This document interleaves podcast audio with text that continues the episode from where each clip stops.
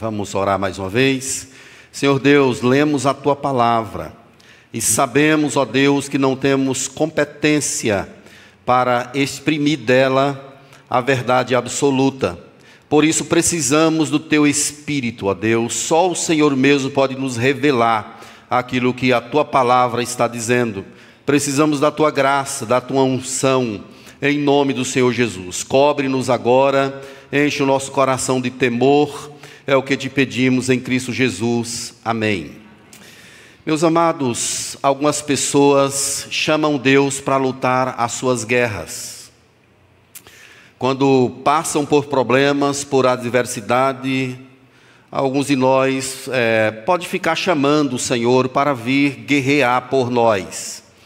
Mas quando a gente olha para textos como esse, o certo é nós orarmos a Deus e observar o que Ele está fazendo, ouvir o que Ele está dizendo e apenas seguirmos os seus passos. Só isso. Ele vai à nossa frente. Ele vai à nossa frente e nós devemos observar aquilo que Ele está fazendo. O livro de Josué é um livro muito precioso, porque ele marca um novo tempo. Nós saímos da era do Pentateuco, e agora estamos na era dos livros históricos. Franz Schaeffer o chamou de livro ponte, exatamente porque ele traz esse desdobramento de uma nova perspectiva. 500 anos já haviam se passado desde aquela promessa que Deus fez a Abraão, lá em Gênesis 12. 500 anos. E agora, depois de muitas voltas, depois de muitas questões, de muitas coisas terem acontecido, a promessa de Deus finalmente está se cumprindo agora na pessoa de Josué. Ele é conhecido como um tipo, Josué é um tipo de Cristo. A Septuaginta, que é a tradução grega do Antigo Testamento, mostra o nome de Josué como sendo o mesmo nome de Jesus, Jesus, ou aquele que salva. Então Josué é alguém que está representando um evento maior, uma graça maior. É só nós observarmos o encontro de Deus com ele no capítulo 1, no capítulo 2 lá, é, Deus vai operando na vida dele, vai mostrando, vai chamando, vai desafiando.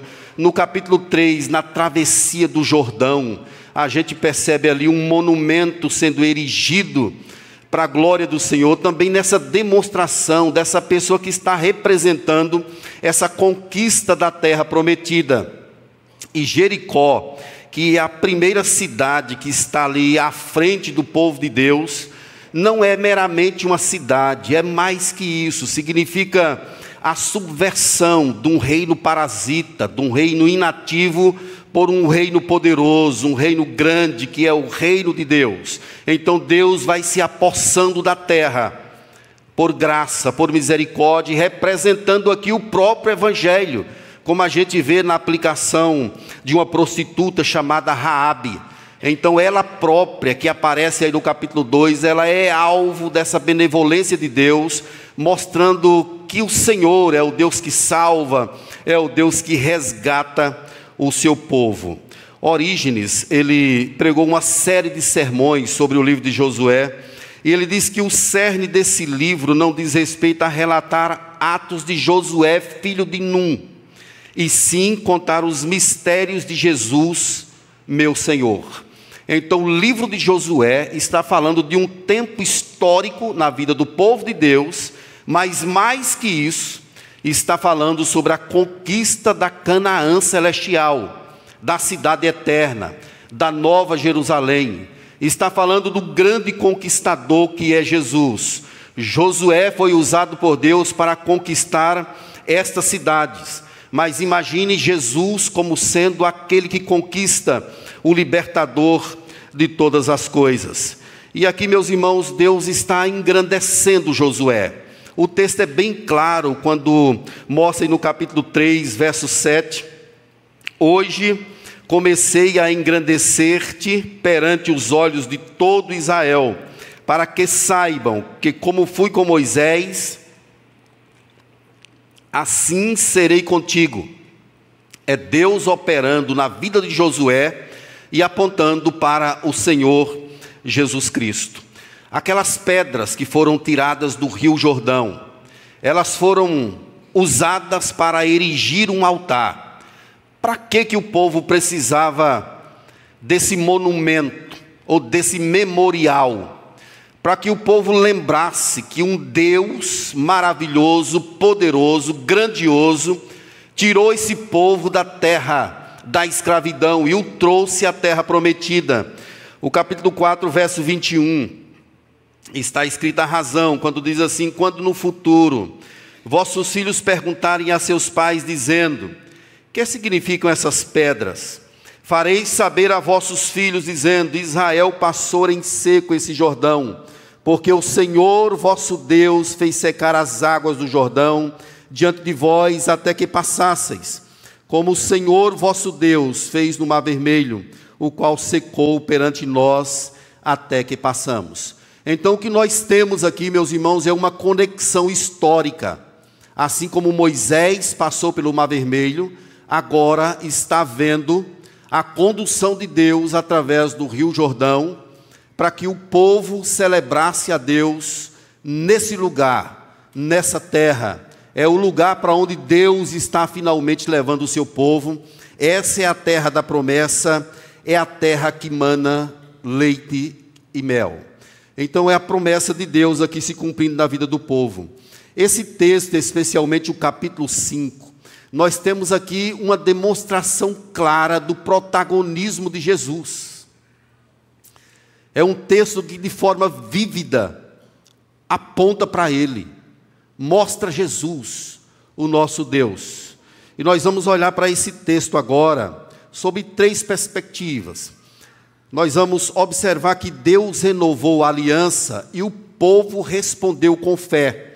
Então, tanto a circuncisão quanto a Páscoa referem-se a esse momento de renovação da aliança. É o pacto que Deus teve lá no passado com os primeiros pais que agora está se renovando aqui.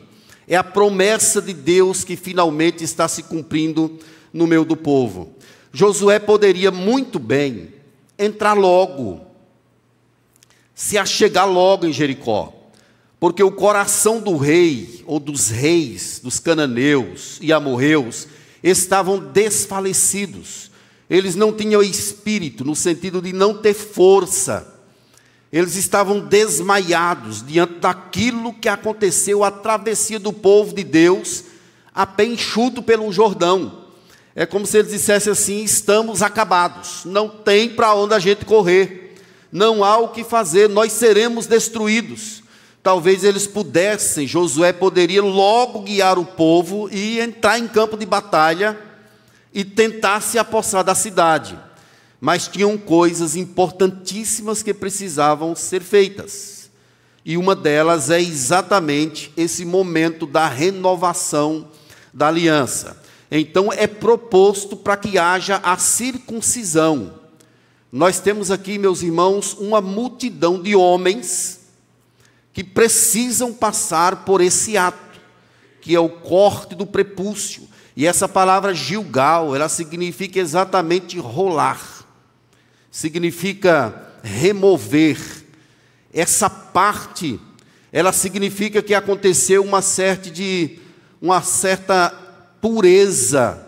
Deus estava santificando o seu povo através desse ato da circuncisão. Por que, que isso tinha de ser feito? Porque é o que aconteceu lá nas origens. O povo foi circuncidado, Gênesis 17. Depois a Páscoa foi celebrada. É um ato de Deus, é uma aliança que está sendo renovada e que precisa ser observada agora. Precisa haver uma purificação. Mas por que isso? Porque eles estão entrando na terra prometida. Agora conecte isso com a gente. Sem santificação, ninguém verá o Senhor. Quem pode entrar ou está no monte do Senhor? é preciso haver uma purificação. E o ato da circuncisão é exatamente isso. É Deus trabalhando no meio do seu povo para purificá-lo. Um moço chamado James Boyce, ele disse assim: Estamos sempre ansiosos para seguir em frente com algum plano, e quanto maior o esforço, o mais rápido for executado, melhor.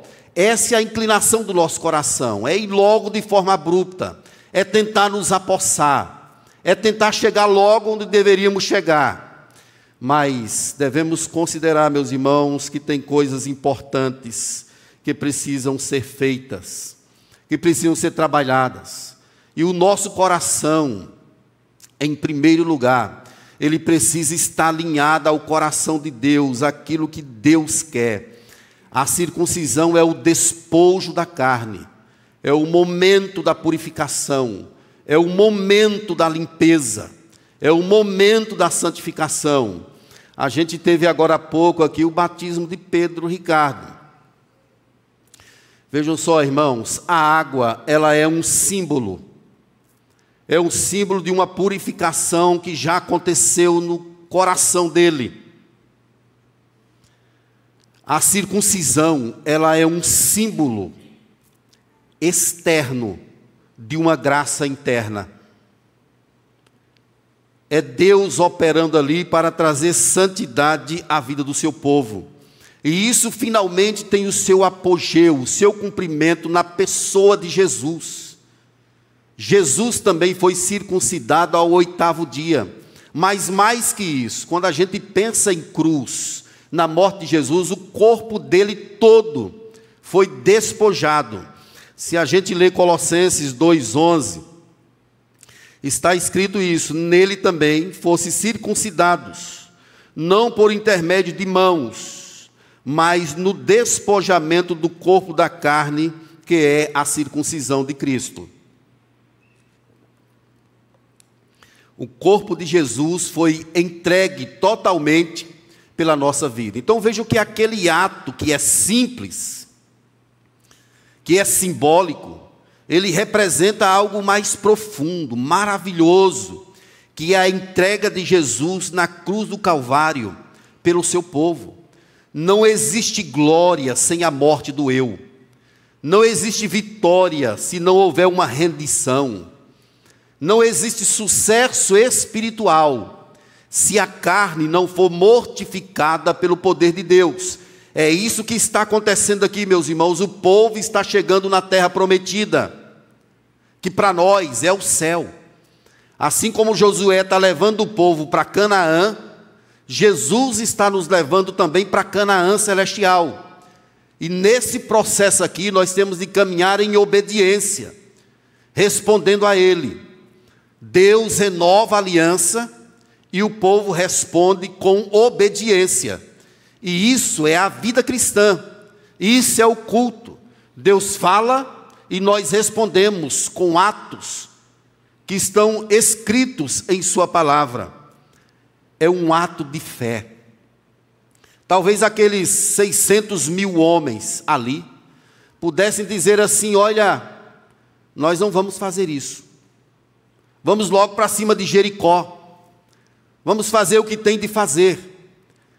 Só que para Deus, quem somos é mais importante do que o que fazemos.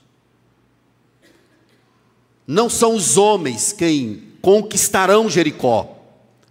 Eles não teriam essa capacidade, mas o Deus que estava ali daria vitória. Por isso que o coração precisaria estar, sobretudo, alinhado. Lembre disso, meu irmão. Quem você é, para Deus é muito mais importante do que o que você faz. Nós podemos fazer coisas em nome de Deus, e elas serem sem sentido. Deus quer de nós o nosso coração. Não adianta você seguir fazendo coisas apressadamente. Deus quer que você se sente, que você alinhe a sua vida com Ele, que você busque, pela graça e pelo poder dEle, um processo de santificação, porque sem ela ninguém verá o Senhor.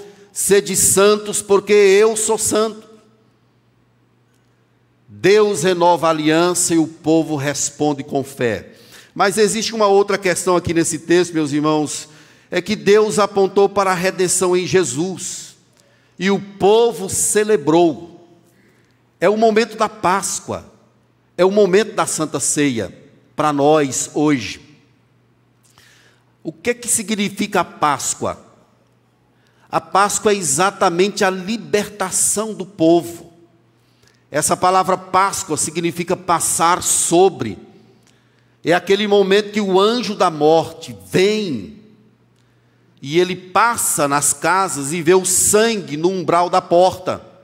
E ele passa e não mata o primogênito que está naquela casa que tem o sangue. No caso, os israelitas. Mas os, os egípcios, eles tiveram seus primogênitos mortos. A Páscoa celebra a grande libertação do povo. E ela finalmente aponta para Jesus. Todos os utensílios da Páscoa estavam associados à pessoa do Cordeiro.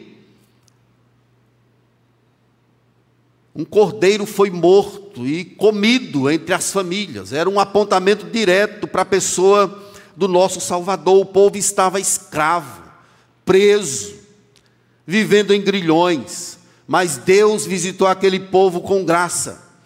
Lá antes de Moisés sair com o povo, foi celebrada a Páscoa. E agora, na chegada da terra prometida, novamente. Verso 10: Estando, pois, os filhos de Israel acampados em Gilgal, celebraram a Páscoa no dia 14 do mês à tarde, nas campinas do Jordão. Eles estavam a três quilômetros de Jericó. E ali naquele lugar mesmo, naquelas campinas, eles celebram a Páscoa. Isso quer dizer que eles estavam declarando agora que era um povo livre, um povo que pertence a Deus, um povo que considera aliança. Vejam, meus irmãos, que eles comeram do produto da terra. Olha o verso 11. Comeram do fruto da terra. O que, que é isso? Eles se alimentavam anteriormente do maná. Mas agora eles estão comendo do fruto da terra no dia seguinte à Páscoa. Pães asmos e cereais tostados comeram nesse mesmo dia. O que esse texto está mostrando é que o povo de Jericó deixou seus campos e entrou na cidade para se proteger.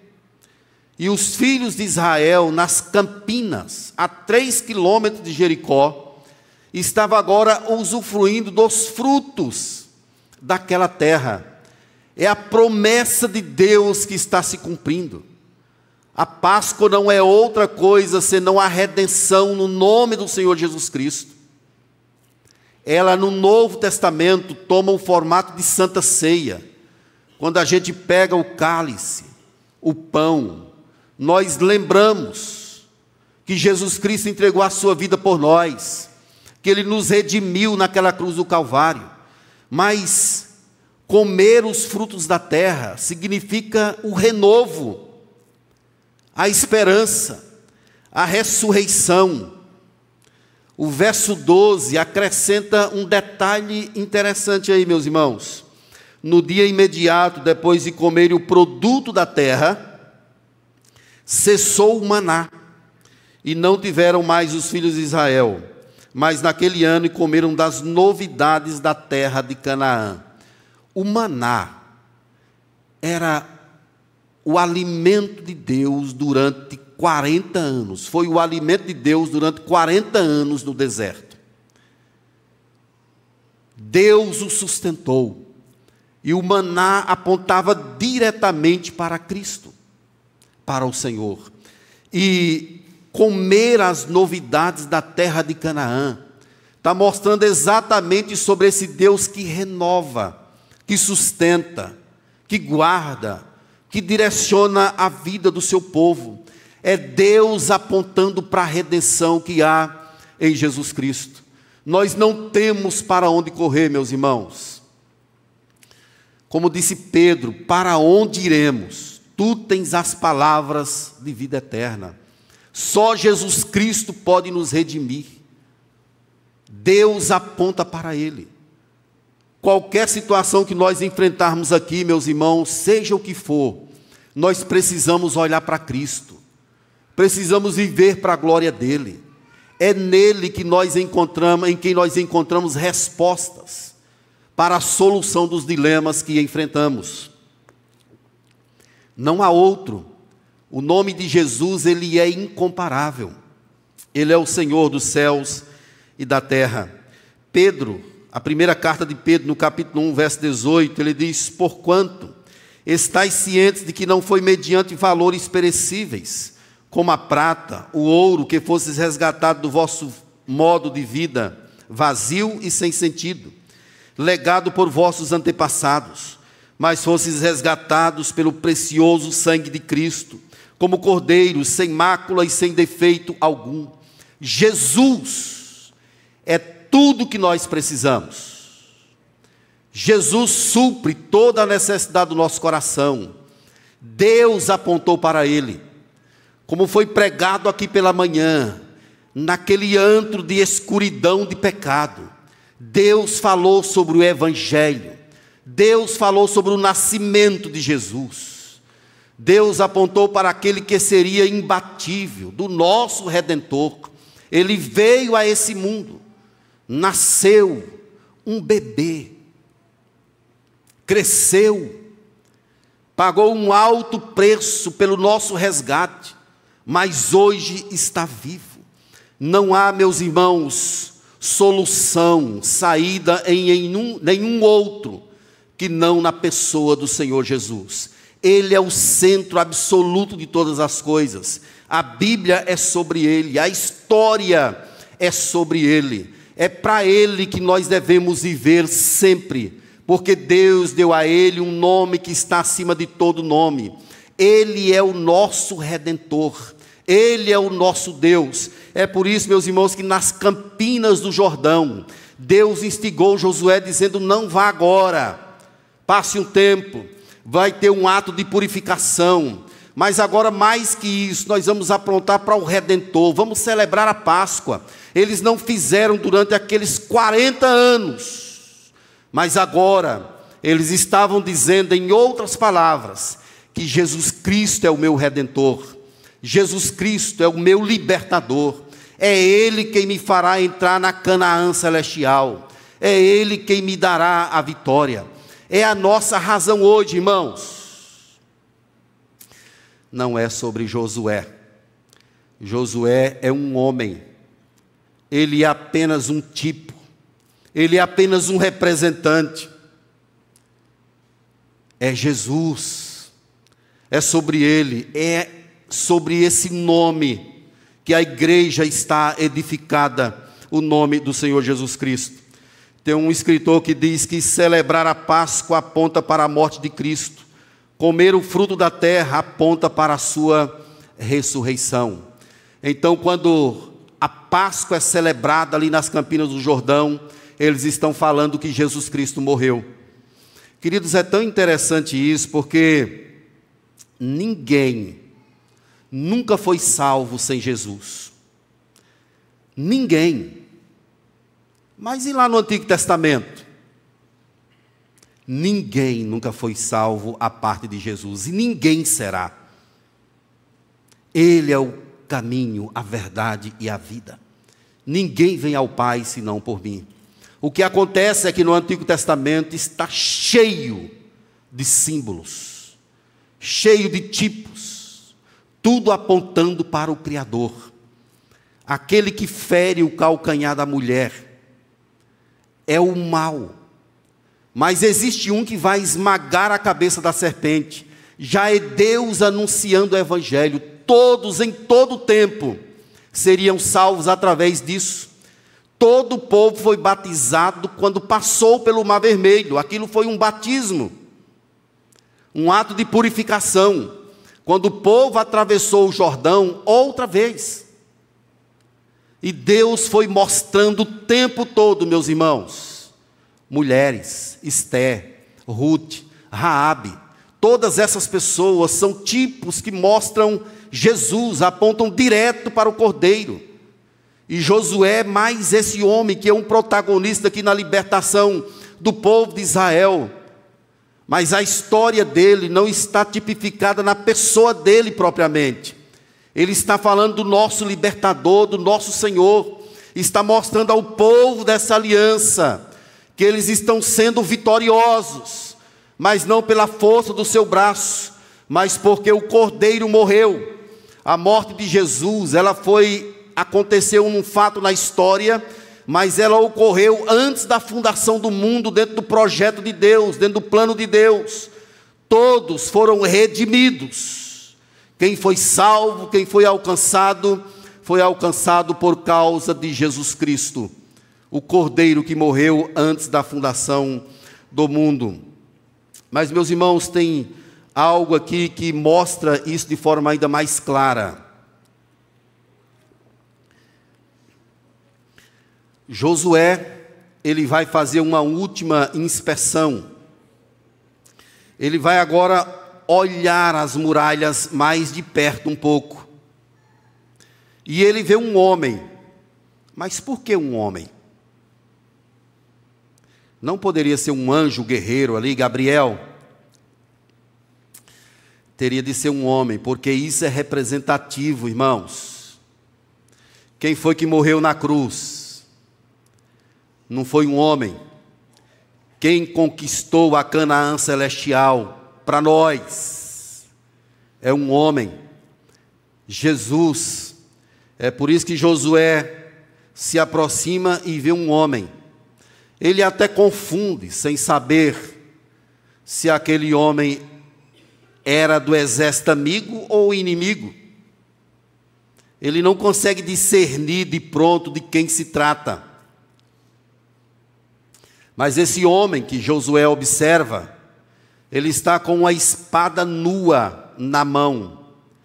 Ele está com a espada desembainhada. Isso significa que ele está pronto para a guerra. Está pronto para exercer juízo. Está pronto para executar atos de justiça contra quem? Contra os cananeus contra os amorreus, contra o povo daquela terra. O anjo do Senhor está pronto, e esse não é um anjo comum. Aqui nós temos uma teofania, é a segunda pessoa da Trindade. Jesus está aqui. E não é a primeira vez que isso acontece, meus irmãos. Em Gênesis 18, três homens fazem uma visita a Abraão nos carvalhos de Mari. Dois deles descem para a destruição das cidades de Sodoma e Gomorra, mas um ainda fica com Abraão. E esse um é exatamente essa teofania, essa aparição da segunda pessoa da Trindade. Ele fala com Abraão como sendo um Deus. E ele diz a Sara: Olha, daqui um ano tua mulher vai conceber e vai dar à luz um filho. Um anjo não poderia fazer isso.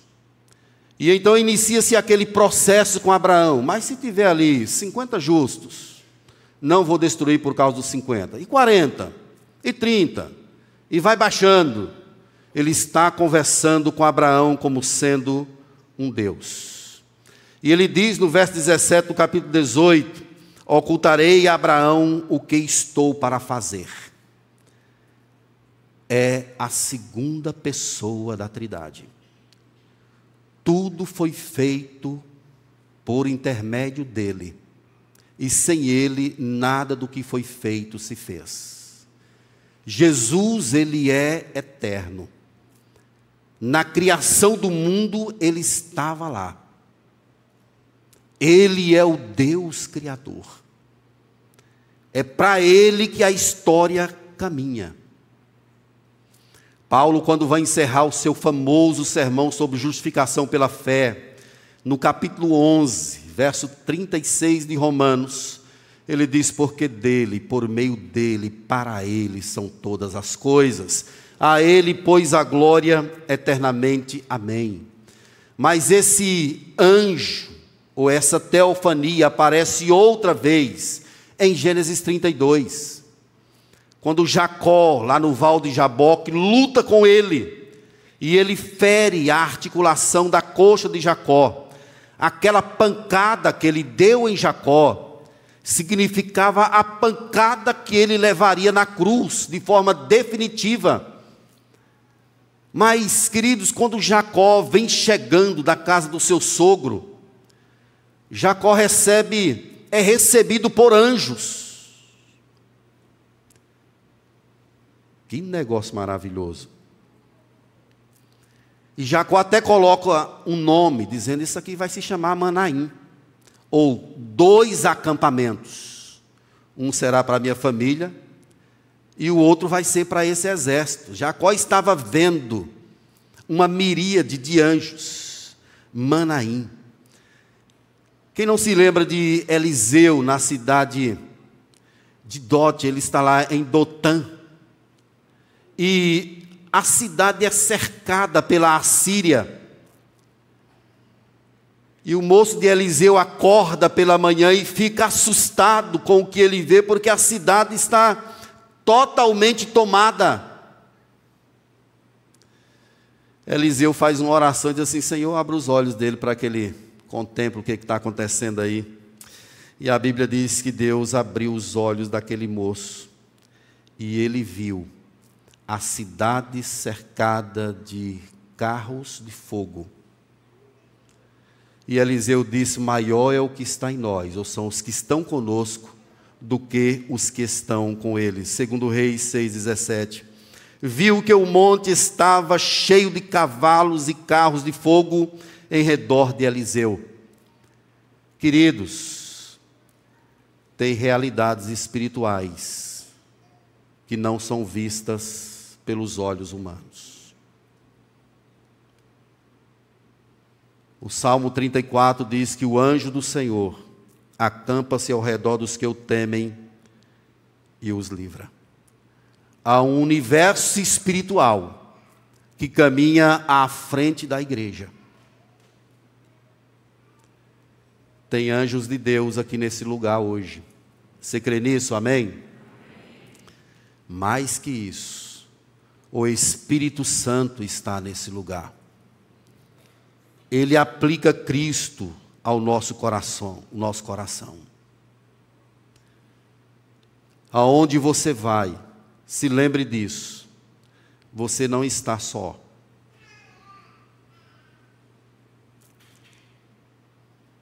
Deus está com você.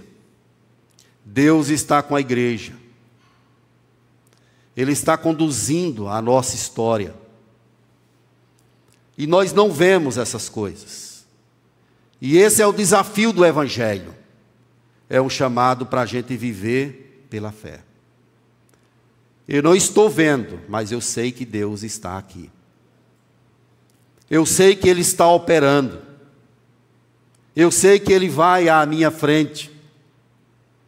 Eu sei que Ele está conduzindo a minha história. É isso que Jesus deixa claro quando ele escreve em Mateus, ou quando Mateus escreve no capítulo 26, verso 53. Acaso pensas que não posso rogar a meu Pai e ele me mandaria nesse momento mais de doze legiões de anjos. O que são eles? São ministros de Deus enviados a favor daqueles que hão de herdar a vida eterna. Há um mundo espiritual que envolve a sua vida e a minha vida e que nós não percebemos. No nosso trabalho, no carro, em nossa casa, Deus está conosco. Ele é o fiel guarda dos homens. Ele não nos deixará jamais. Como em redor de Jerusalém estão os montes, assim o Senhor em derredor do seu povo desde agora e para sempre. Veja o que James Boyce falou o exército do Senhor e não de Israel demoliu os muros de Jericó e permitiu a sua derrubada. Quando o anjo o capitão do exército do Senhor diz assim: Eu não sou do seu exército, Josué, e também não sou inimigo. Ele diz que ele é capitão, ou comandante, ou príncipe do exército do Senhor. Mas tem dois exércitos ali. É isso que o texto está dizendo. Tem o exército dos israelitas mas tem um outro exército que os israelitas não estão vendo, mas ele está lá. E o capitão, ele se apresentou. O comandante está ali. Você é dos nossos ou dos nossos inimigos? A NVI, ela traduz de forma mais literal, dizendo assim: nem de um e nem de outro. Ele diz apenas aqui na linguagem atualizada: não. Eu sou o príncipe do exército do Senhor e acabo de chegar. Agora vamos ver. Jesus está ali, e é Ele quem dará a vitória ao povo de Deus. Aquelas seis voltas, em torno de Jericó. Para nós, seria algo sem sentido. Mas ali tinham os sacerdotes, tinha algo muito precioso, que era a arca da aliança símbolo da presença de Deus. Mas tem outra coisa são as trombetas. Imagine aqui comigo, irmãos. É um ato cerimonial. Rodear Jericó. E depois, na última volta, começar a gritar, tocar trombeta. Como é que essas muralhas vão ser derribadas desse jeito? O capitão do exército do Senhor chegou ali e é Ele quem vai derrubar as muralhas. Agora conecte isso com o dia que Cristo vir. As trombetas, o soar da trombeta, o clangor de trombeta reunirá o povo de Deus. E onde é que esse povo vai morar? Na terra que emana leite e mel. Então vejam que esta figura não é apenas Jericó. Jericó é só um tipo de uma batalha que está sendo travada de forma espiritual. É uma conquista de Deus para o seu povo. Tem um autor que ele diz assim: o papel de Josué antecipa o papel de Cristo como ungido do Senhor, o Filho de Deus, que é o Salvador, o libertador do povo de Deus Jesus é o Senhor, o guerreiro divino, que vem para a salvação dos seus. Ele é o servo ungido do Senhor, por meio de quem a vitória é conquistada. Jesus vai fazer a gente entrar na cidade eterna, irmãos. Nós vamos entrar na Canaã celestial. Certamente. Isso é uma promessa de Deus para a minha vida e para a sua vida. O que que Josué faz então diante desse capitão, desse comandante, desse príncipe? Josué, quando o reconhece, ele o adora. Isso aqui, meus irmãos, é Deus, porque se não fosse Deus, se fosse um anjo, o anjo não aceitaria adoração. Mas é bem claro que se trata de Deus. E ele usa uma expressão que Deus usou na sua aparição lá em Êxodo capítulo 3. Tira a sandália dos pés, porque o lugar em que você está é terra santa. Essa expressão, meus irmãos, significa essa cobertura de santidade que anda com Deus. Ele é santo, santo, santo.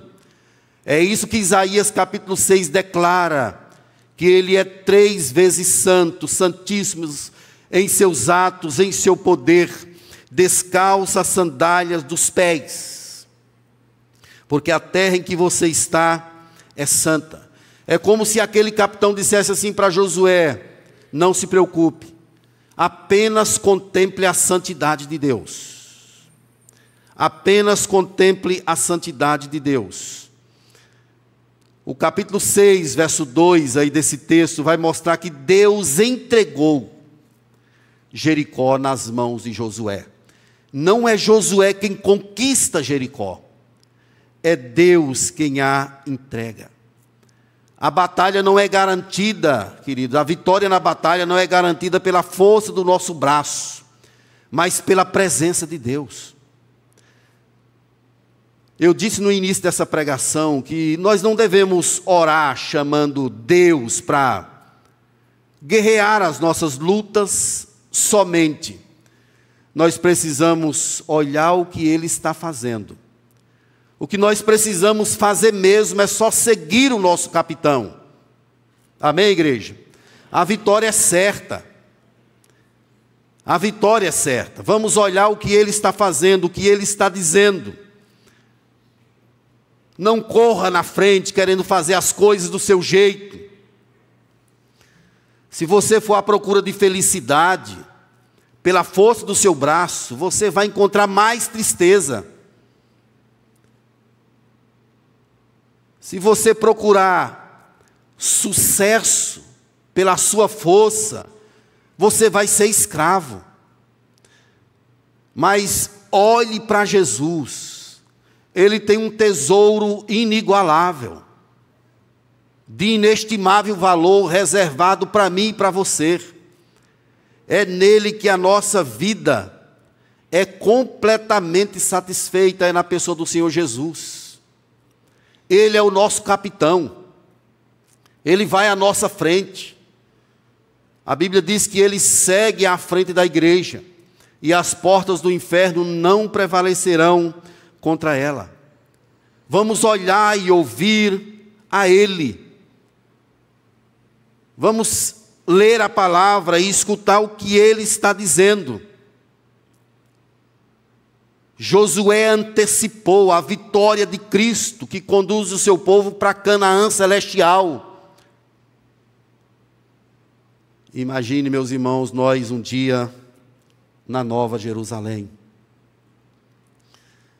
O Cordeiro estará conosco. Nós poderemos contemplar a Ele face a face. Poderemos vê-lo, poderemos abraçá-lo. Isso é um grande presente de Deus para a minha vida e para a sua vida. Em lugar da gente querer fazer de forma abrupta, procurando os nossos caminhos, vamos olhar para Ele, descanse o seu coração, peça a Ele para renovar as suas forças. Deus sabe o que você está passando. Deus sabe os dilemas que você está enfrentando. O justo viverá pela sua fé. Você crê nisso? Amém? Nós temos de ter uma caminhada por fé. Não estamos vendo a concretização da promessa, mas eu sei que ela, ela virá. Ela se completará em minha vida. É o próprio Josué quem registra que amanhã o Senhor fará maravilhas no meio do seu povo. Se agarre à promessa de Deus, queridos. Nós não estamos sozinhos. Ele está conosco todos os dias até a consumação dos séculos. O chamado de Deus é para a gente não pegar atalhos, é para a gente não ter medo dos enfrentamentos da vida, é para nós seguirmos olhando sempre para Ele porque é Ele quem dá vitória ao seu povo. Nós não venceremos pela nossa força, pelo nosso braço. A nossa vitória está em um nome do Senhor Jesus Cristo. Um dia nós entraremos na Canaã celestial. E será um dia glorioso, como diz o velho hino. Oh, que dia glorioso esse dia há de ser. Será um dia majestoso, maravilhoso e isso vai acontecer em nossas vidas.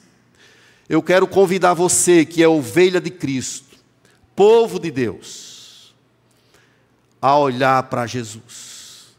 Ele é o nosso comandante, ele é o nosso general, ele é o nosso capitão. E algumas questões aqui só para a gente deixar em memória. Primeiro, uma reafirmação de que Jesus, ele é o ponto central da história. É ele quem neutraliza o reino parasita e implementa o seu reino ativo, soberano, incomparável. Ele é o ponto central da história. Tudo em nossa vida precisa ser para Jesus, por causa dele e para a glória dele. Josué não conquista Jericó pela sua força. Josué é entregue a ele pela fé. Disse Hebreus capítulo 11, verso 30. Ruíram as muralhas de Jericó. Pela fé. Ruíram as muralhas de Jericó. Você sabe que aquelas trombetas dos israelitas não teriam condições de derrubar aquelas muralhas. Não foi o exército de Josué, irmãos. Foi o exército do Senhor. Sabe aquela luta que a gente enfrenta? Se Deus quiser, Ele pode nos dar vitória pela Sua graça, através do exército dele que nos acompanha. Não é a força do nosso braço, eu volto a repetir isso. É o poder de Deus é a glória do Senhor que está sobre nós, que nos envolve e que nos leva à vitória como Ele quer. Uma última questão, irmãos, para nós refletirmos: há realidades espirituais em nosso entorno. Os problemas que enfrentamos, eles não são casuais. Não existe casualidade na vida do cristão. Há um mundo espiritual que nos envolve. E em tudo Deus tem propósito para a nossa vida. Por que, que você está aqui? Por que, que você está enfrentando o que você enfrenta hoje? Tem um mundo espiritual que envolve você. E Deus controla todas as situações. Essa semana, irmãos, a gente foi tomado por um, um exemplo de dando aula ali na escola dominical, na aula de aconselhamento bíblico, eu falava um pouquinho sobre um vídeo que o pastor Ronaldo Dório divulgou essa semana. A família dele. Meus irmãos, que exemplo.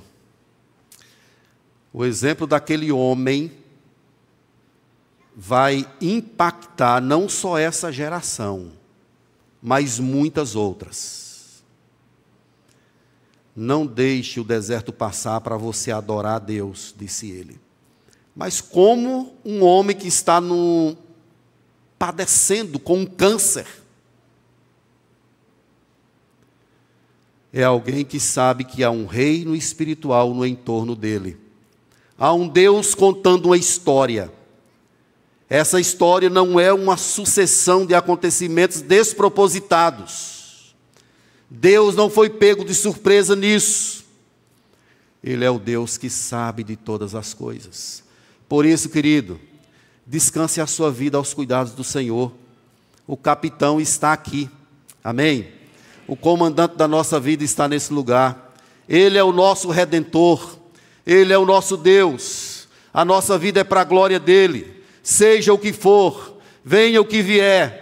Adorado, glorificado seja o nome do Senhor Jesus sempre. E eu quero convidar a igreja para ficar de pé agora. Senhor Deus, obrigado pela tua igreja que se reúne nesse lugar. A tua presença, ó Deus, é vista, é sentida no meio do teu povo. Glórias a ti, Jesus, pelo teu poder incomparável.